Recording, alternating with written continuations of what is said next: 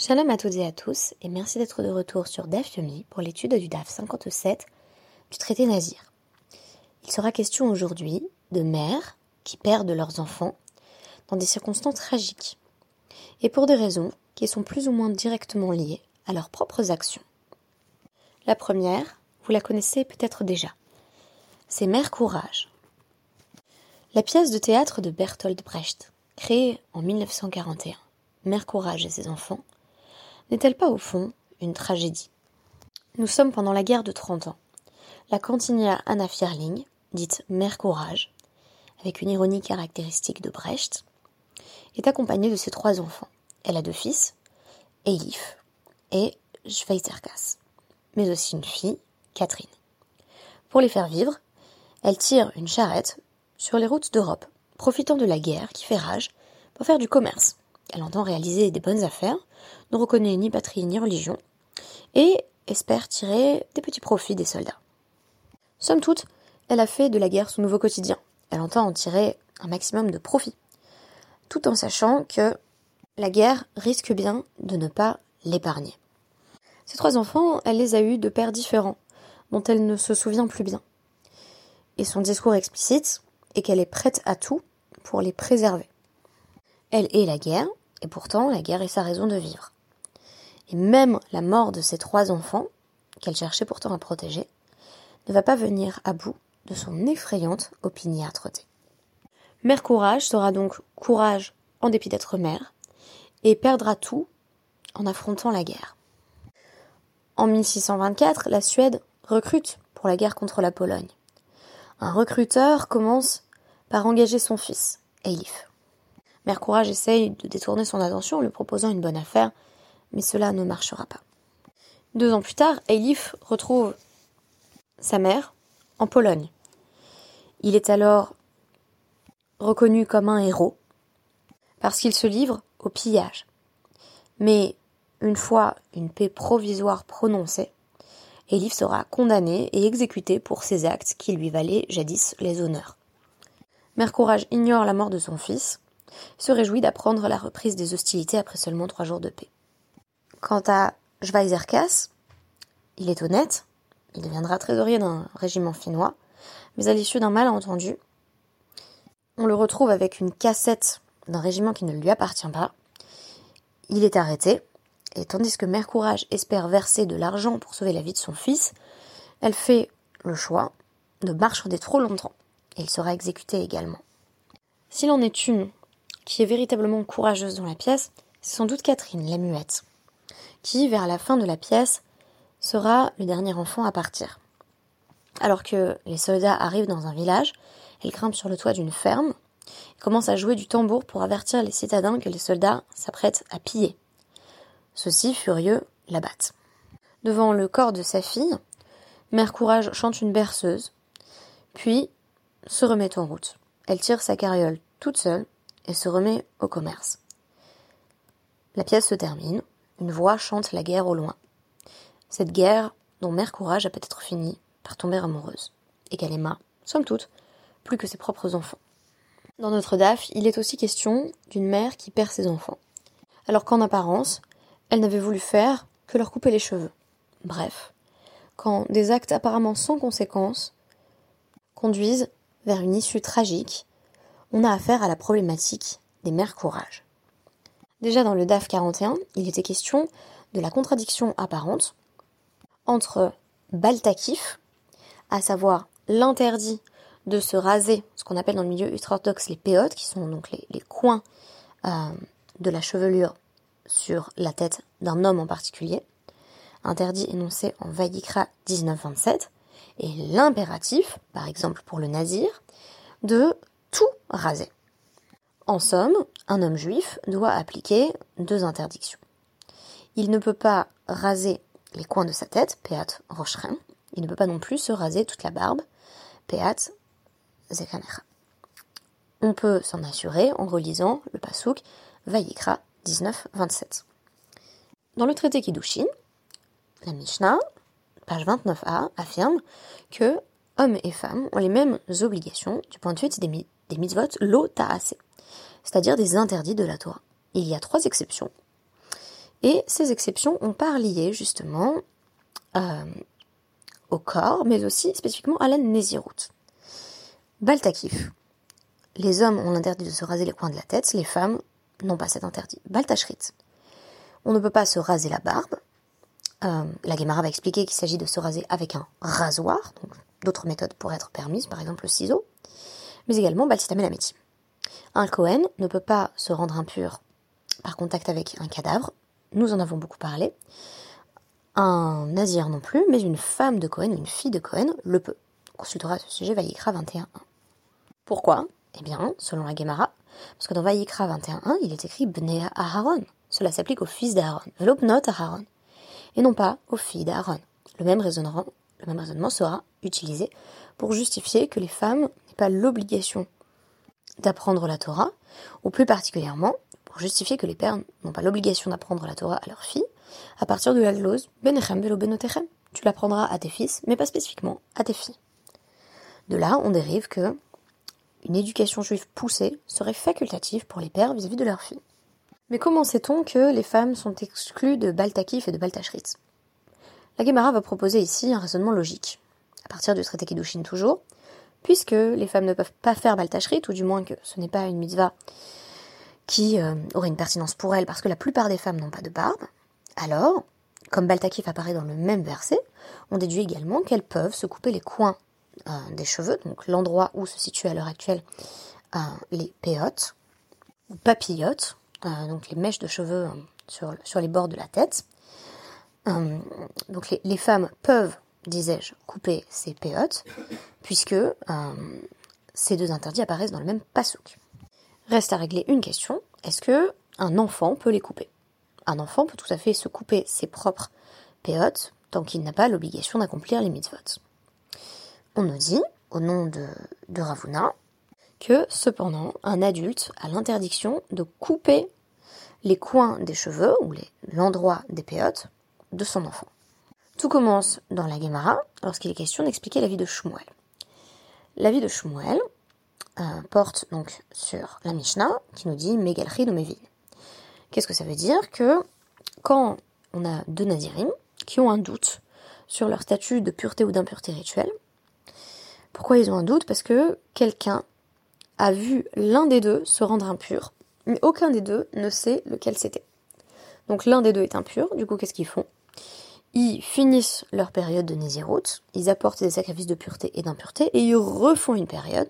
Et à l'issue de cette deuxième période, de nouveau, ils vont se raser euh, le crâne, couper tous leurs cheveux, et apporter euh, des sacrifices euh, à la fois de Touma et de Tara, qui témoignent d'un statut double.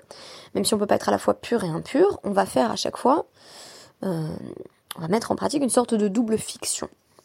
Et là, commentaire de la Gemara, Verma, comment se peut-il qu'on les laisse se raser la deuxième fois alors qu'ils se sont déjà rasés? Dilma, lave tmeim inun. Peut-être qu'en fait, la première fois, ils étaient toujours, puisque l'un des deux avait forcément son statut de pureté rituelle, peut-être que la première fois, il était déjà pur, donc il a déjà apporté ses sacrifices. Veka avid euh, hayafa. Et par conséquent, il est en train de, euh, se couper euh, les coins des cheveux donc il est en train de, transgresser Baltakif. Parce qu'en fait, en général, un homme, il n'a pas la possibilité comme ça de, se raser le crâne.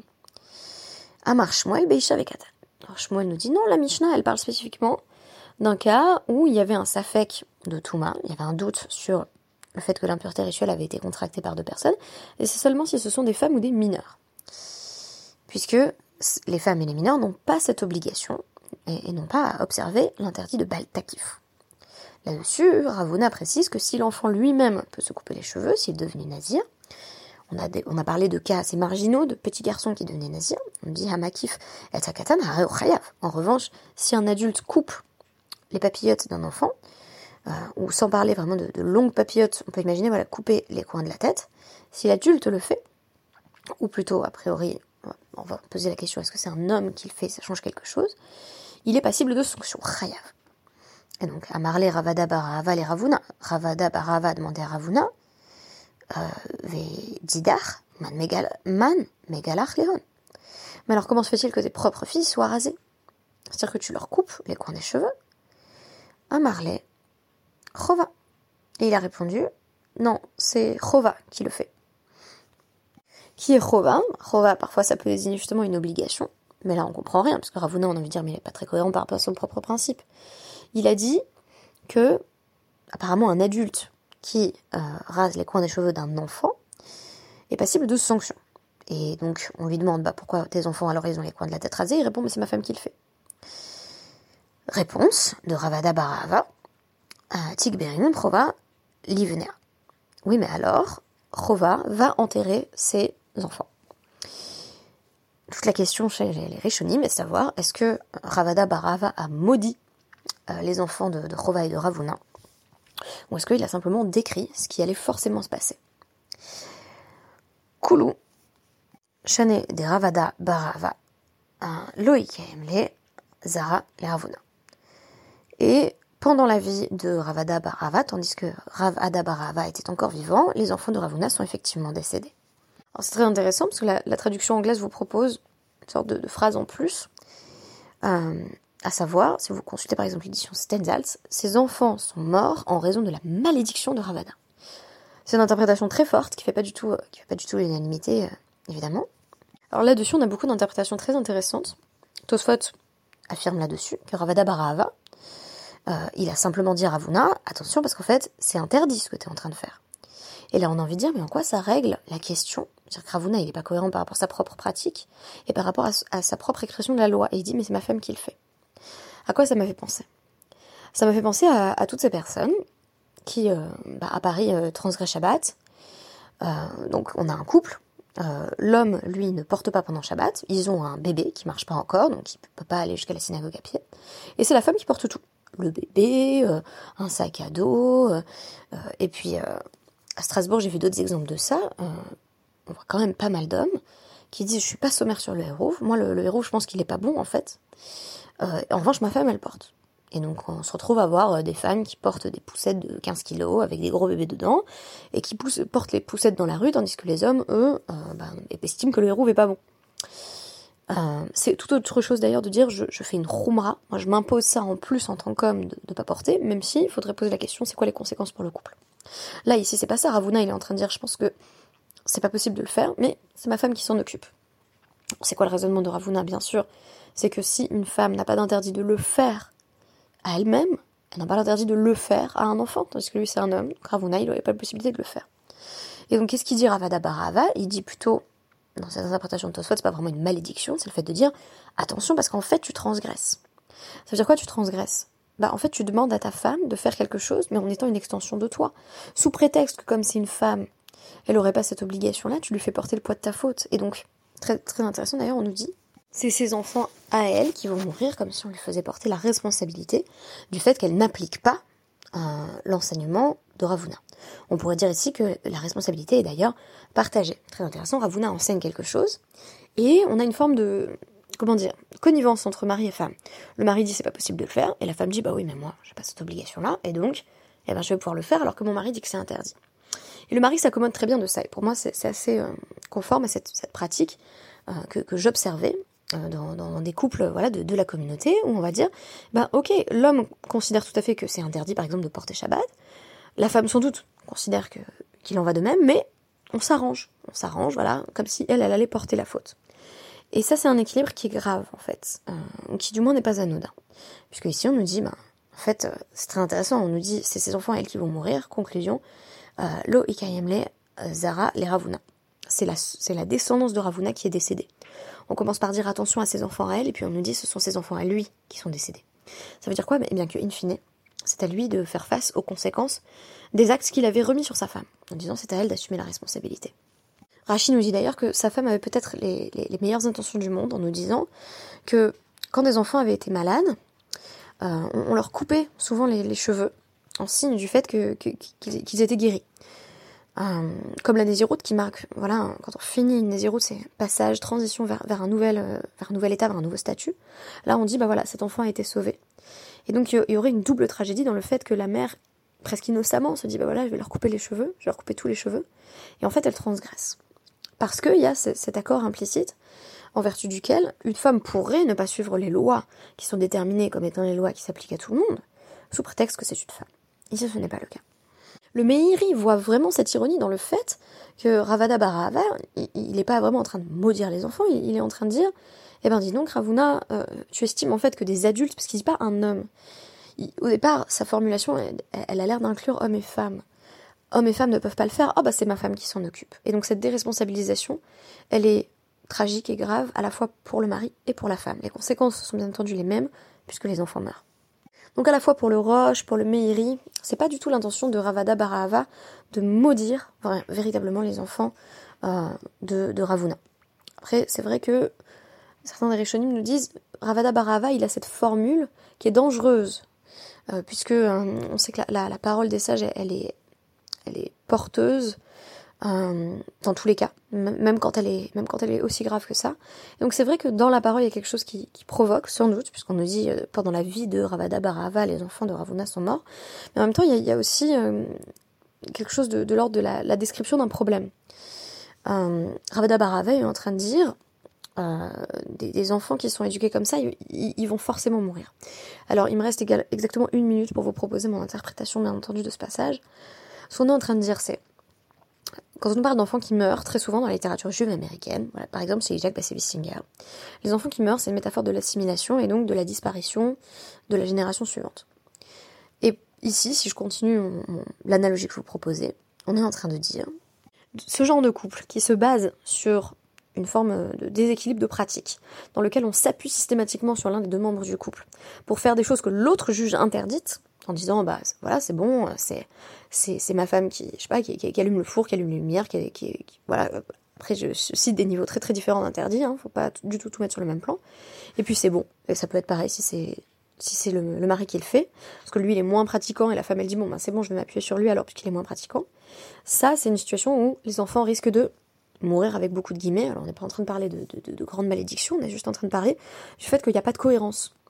Et parce qu'il n'y a pas de cohérence, il y a un vrai danger dans la transmission. si la transmission elle peut pas se faire, on nous dit lo ikam les zara les ravuna. Presque comme s'ils n'étaient pas morts. Sa descendance n'a pas tenu. Ça veut dire quoi la, descendance elle tient pas si le même discours n'émane pas du père et de la mère? Et comment on fait pour que le même discours émane du père et de la mère?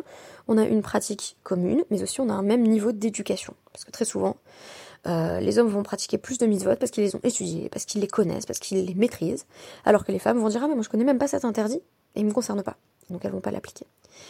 Et voilà, c'est ce que je voulais dire sur, euh, ce, déséquilibre et sur le, cœur de la tragédie de Chova, avec ce nom passionnant qui désigne justement l'obligation et, qui ici euh, désigne précisément un déséquilibre dans le système d'obligation tel qu'il s'applique aux hommes et aux femmes. Merci beaucoup et à demain.